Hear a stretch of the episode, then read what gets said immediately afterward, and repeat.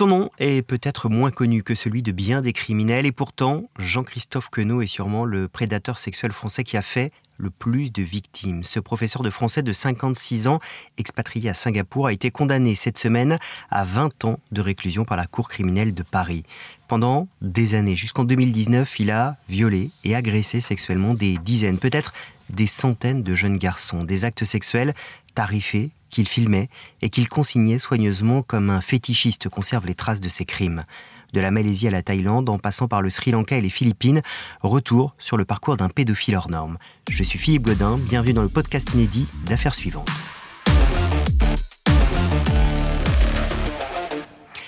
Bonjour Justine Chevalier. Bonjour. Vous êtes journaliste police-justice à bfmtv.com. On va avec vous revenir sur euh, l'effroyable périple de ce, de ce pédophile, Jean-Christophe Queneau. Bonjour Maxime Delacarte. Bonjour monsieur. Merci d'être avec nous. Vous êtes euh, avocat de l'association Agir contre la prostitution des enfants et on va avec vous comprendre les ressorts de cette affaire et voir les enseignements qu'on peut évidemment en tirer. Mais d'abord, Justine, qui est Jean-Christophe Queneau?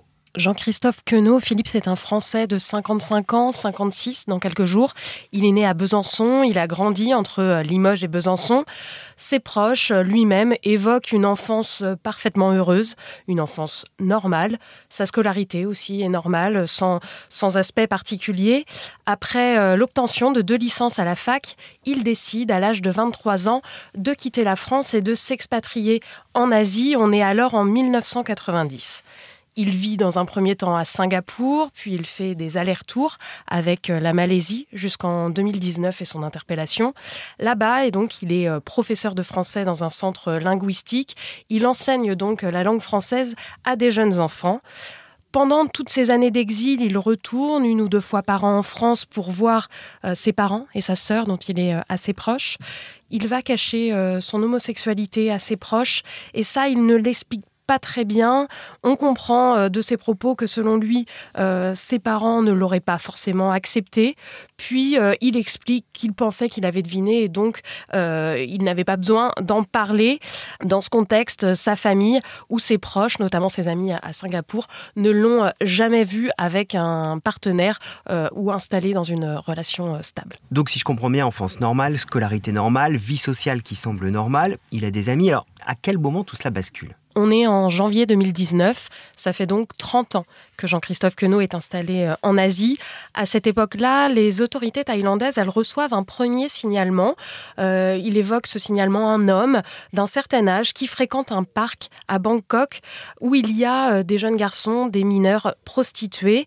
Et puis, quelques jours plus tard, le 4 février précisément, ces autorités thaïlandaises, elles reçoivent là l'appel d'un père, un père de famille qui est inquiet pour son fils qui a disparu et à ce moment-là, la police reçoit un nouvel appel de cette première source, cette personne qui avait fait ce premier signalement, et elle dit que cet homme, euh, l'homme qu'elle avait euh, signalé, a été vu euh, dans un hôtel à proximité du parc et qu'il est en compagnie de jeunes garçons. La police, elle va se rendre immédiatement dans cet hôtel de Bangkok.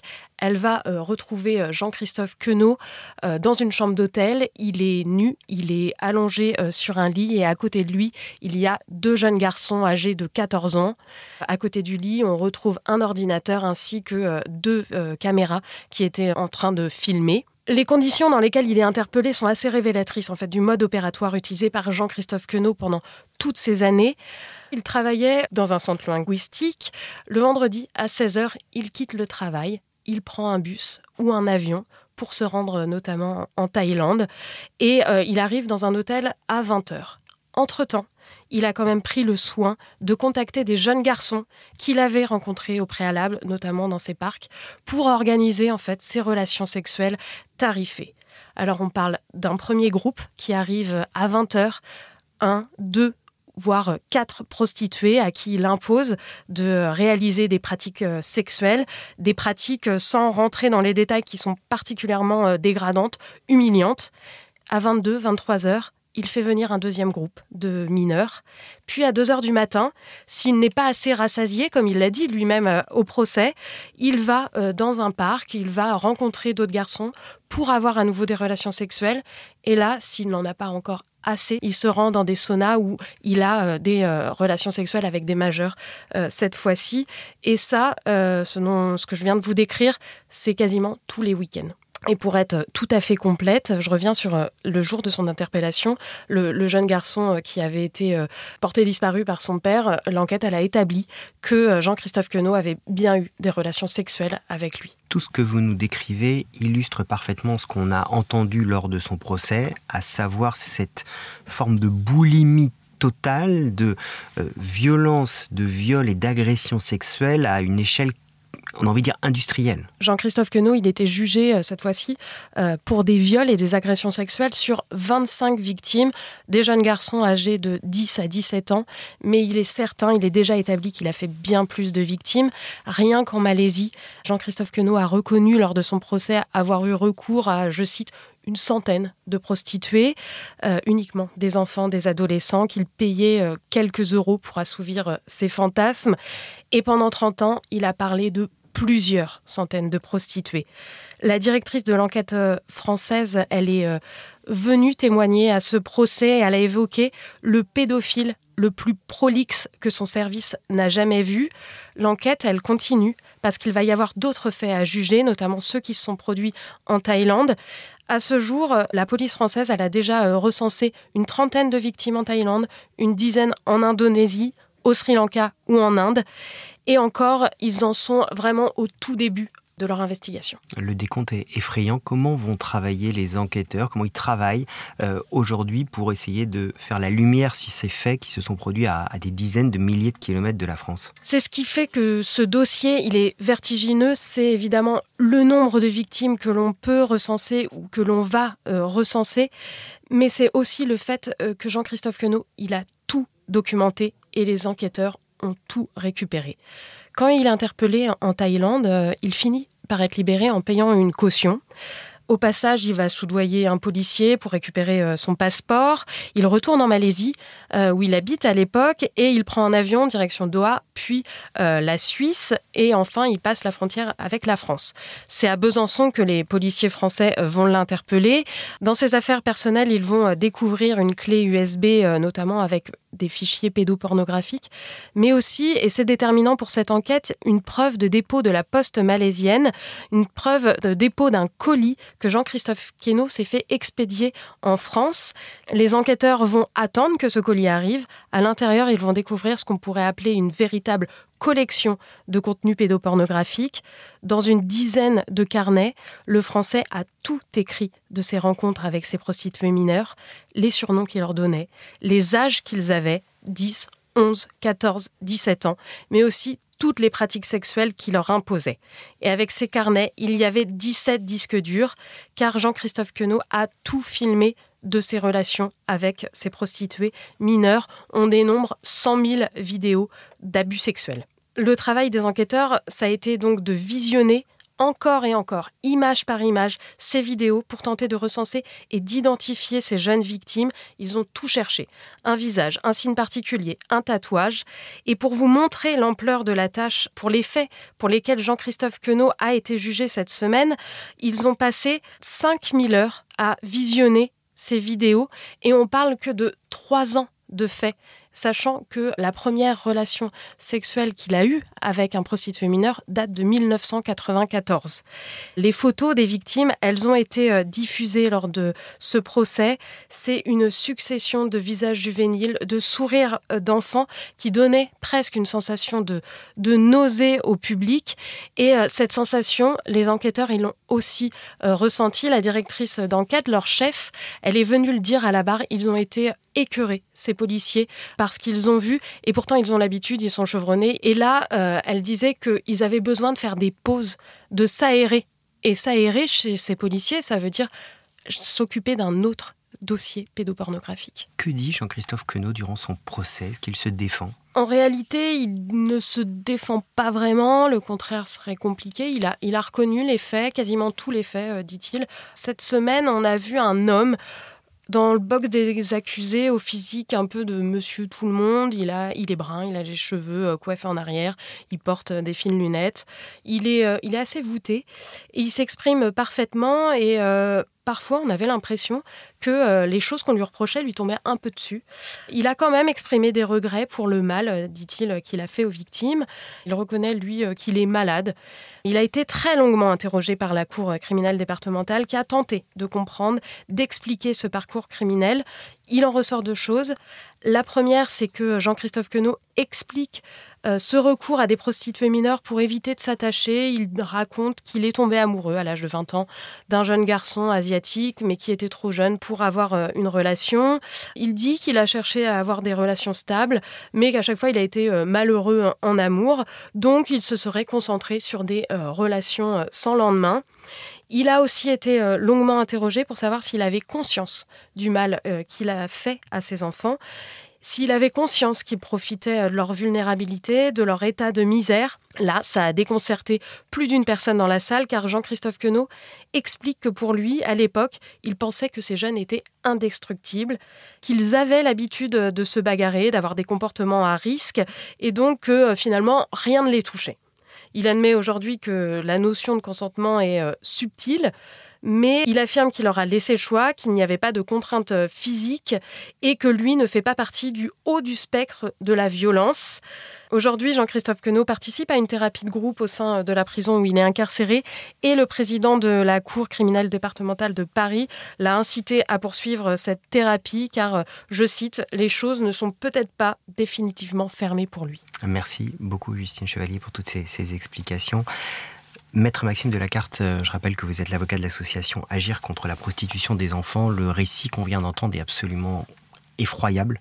Euh, il est même difficile à raconter, difficile à entendre.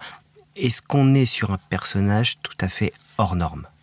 On est face à un personnage hors norme euh, au regard du nombre d'infractions qui ont été commises, de l'étendue temporelle des faits mais c'est une personne parfaitement normale dans le sens où il est monsieur tout le monde. Justine vient de le dire.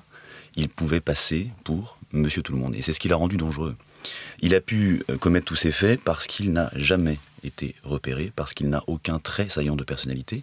Et je voudrais rappeler un élément qui est sorti de, l'audience.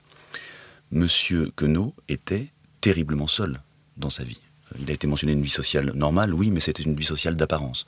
La réalité, c'est qu'il a vécu véritablement seul toute sa vie. Et d'ailleurs, il a été condamné tout seul. Aucun membre de sa famille n'était présent à l'audience.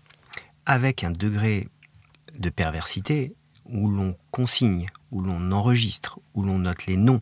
Euh, on a connu des grands euh, prédateurs sexuels qui faisaient ça, qui fichaient, qui gardaient même des, souvenirs de leurs victimes. Là, il y a un degré de perversité qui semble assez avéré, assez élevé. La perversité ne fait aucun doute. Euh, les experts qui se sont succédés à la barre n'ont pas manqué de, rappeler la tendance pédophilique de, de M. Queneau dans sa paraphilie, de rappeler sa déviance, son addiction, son addiction au sexe avec des mineurs, parfois extrêmement jeunes, ça a été rappelé. On a eu vu des photos à la barre d'enfants de 10 ans, totalement prépubères. Il ne fait aucun doute que M. Queneau était accro au sexe avec ces mineurs, ce qui le rendait particulièrement dangereux. L'une des questions qui se pose, c'est ce que vous disiez, il était seul, personne, à aucun moment, pendant toutes ces années, ne voit rien, ou personne ne dit rien. Je crois que le, point euh, qui, là aussi, est ressorti très clairement des, débats, c'est que M. Queneau s'attaquait non seulement à des mineurs, mais à des mineurs fragiles, à des mineurs qui étaient en situation de grande précarité sociale, financière, souvent toxicomanes également. Il a beaucoup été évoqué des consommations de toxiques, notamment de colle, par les enfants, y compris pendant euh, les ébats sexuels euh, absolument atroces qui ont été rapportés à la, barre. Et il a pu euh, poursuivre ces faits parce qu'il n'a jamais été repéré. Ça a été rappelé par la commissaire de l'OCRVP qui a témoigné. Monsieur Queneau n'a jamais, a priori, téléchargé ni uploadé ses propres vidéos sur le dark web ou le clear web.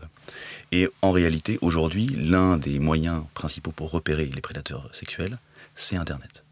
Monsieur Queneau a une production pédopornographique colossale, mais qui n'a jamais été diffusée, et lui ne s'est jamais euh, abreuvé de pédopornographie sur Internet. Ce qui ne fait que, entre son caractère solitaire et ses pratiques, en fait, onanistes, personnelles et solitaires, il n'est jamais sorti d'Arda.